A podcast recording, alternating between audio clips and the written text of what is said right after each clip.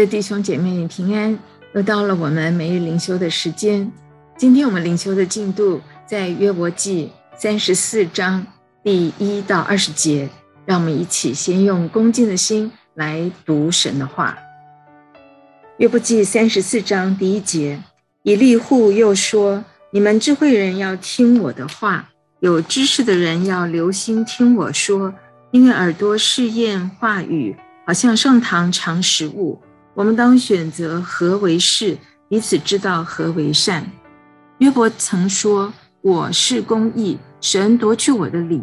我虽有理，还算为说谎言的。我虽无过，受的伤还不能医治。谁像约伯喝讥诮，如同喝水呢？他与作孽的结伴，和恶人同行。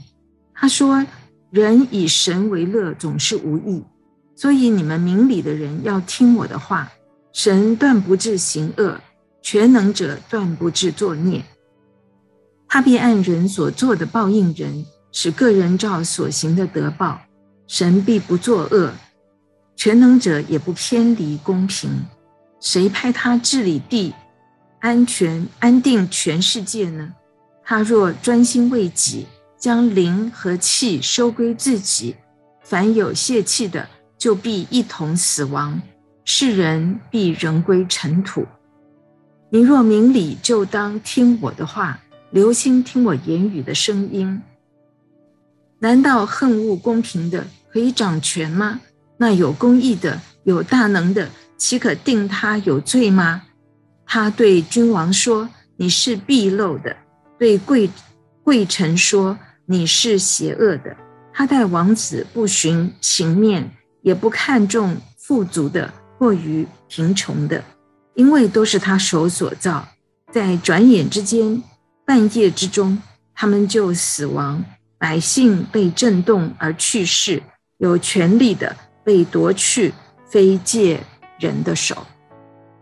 在啊这个地方，我们呃整个的约伯记的前半，我们看到约伯三个朋友不但没有安慰约伯。他们反而帮了倒忙，啊，让约伯的血气都被挑了起来，以至于约伯不仅是抱怨上帝，他甚至咒诅自己的生日。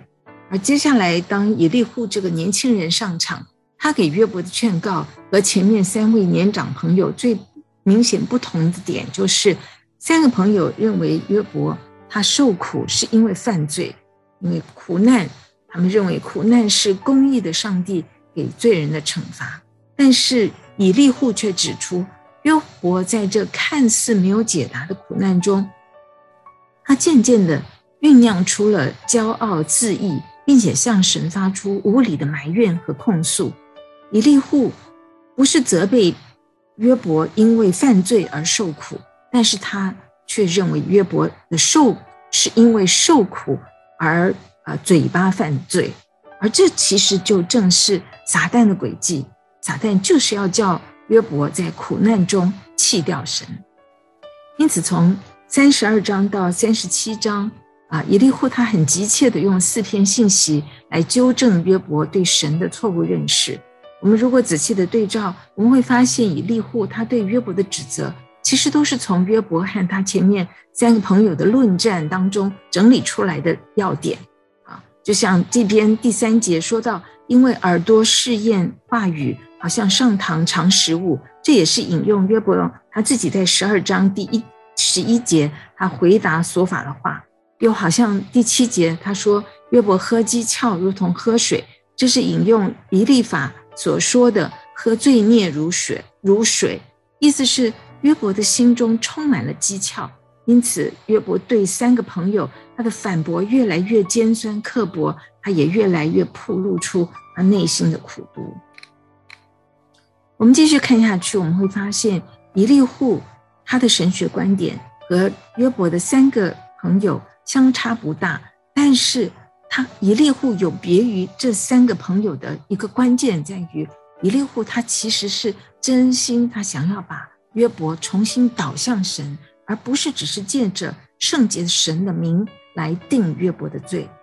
为了这个目的，他在前面三十三章，他提醒约伯。神叫他受苦，并不是要伤害他，而是为了他灵魂的益处。而在这里三十四章，他也表示神叫约伯受苦，并没有冤枉他，也不是过分的惩罚他。这篇信息的重点是，神从来没有冤枉过任何人，啊，将来也不会。神一切的作为都是公平的，因为神是绝对公义的神。我们看到约伯，他其实一直在追问神的问题是：为什么你要挑中我？Why? Why me? Why you're not answering me? 约伯心里很不明白，为什么像他自己这样一个敬畏神、行公义、好怜悯，又与神有密友之情的，他是一个何等愿意以神为乐的人，却怎么会被神挑中成为一个受苦的对象？为什么是我呢？因为人们都一口认定他的苦难是他犯罪的惩罚，这对他来讲实在是一个莫大的羞辱。明明我一心是要荣耀神，而今天众人却认为我犯了罪，并且神你对我隐藏，更证明了我是犯罪的。神啊，你怎么是这样对待我呢？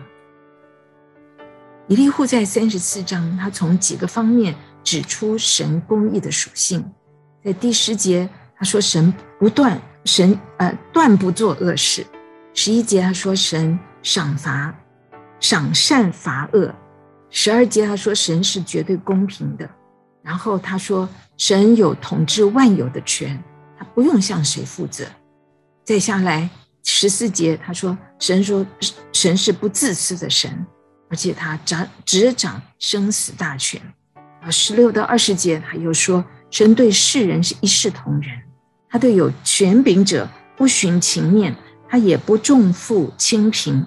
世上最有权势的人，他们的生命也在转眼之间会死亡。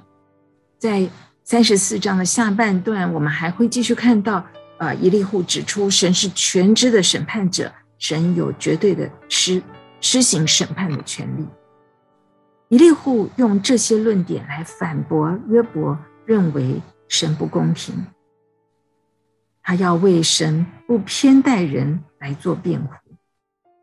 我们看到以利户，他的确是很认真的，他试着站在约伯的地位，体会揣摩约伯的痛苦，也试着希望帮助啊约伯面对他的困境。以利户对苦难的认识，在某种程度上是啊正确的，但是因为他并不知道天上究竟发生了什么事。以至于他也并没有真正能够回答约伯的问题。的确，神的丰富是很难用一两条属灵的真理来简单的定义。在圣经里，既有一般的原则，也有特殊的处境。只有整全的真理，才能够给人带来真正的自由。否则，规条式的真理只会变成律法，成为定罪的工具。近年来的。天灾人祸特别多，也特别厉害，有像 ISIS 恐怖攻击的人祸，或者是阿富汗战争造成的难民潮，也有像就在几天前，在美国中南部几州连续三十个龙卷风来袭的那毁灭性的天灾。这些灾难不单临到恶人，也会临到神的百姓。此外，个人性的苦难也经常可见于许多爱主的弟兄姐妹的家庭，像是疫情造成的经济破产、亲人死亡、意外的伤害或是不治之症等等。主耶稣曾说：“在我里面有平安，在世上我们有苦难。”我们的主并没有否定苦难的存在，可是他却是强调，在他里面。有真正的平安，有平安的应许。苦难实在是没有免疫真的，但是有信心的基督徒是可以在苦难的试炼上产生免疫力，而显出信靠神的真平安。约伯所敬畏的神，从古至今一直没有改变，即便在生命中遭遇那些没有来由的打击。在正确认识神的前提下，我们也可以继续用信心依靠而不致丧胆。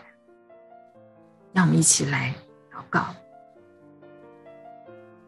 阿爸天父，我们谢谢你，我们对你的认识实在是有限，不管是经历我们自己身上的苦难，或是看见我们所爱的人所经历的苦难的道路，主啊，我们相信每一个经历其实是你所许可，每一个苦难的经历啊，都是你所许可，并且帮助我们能够对你有更新的认识，乃至于我们都可以在经历过后，可以敬叹赞畏赞呃敬畏赞叹的说：是的，从前我风闻有你。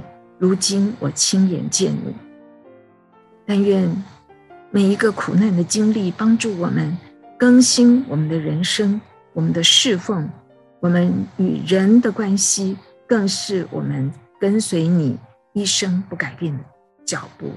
谢谢主，奉耶稣基督慈爱、信实、得胜的名求，阿门。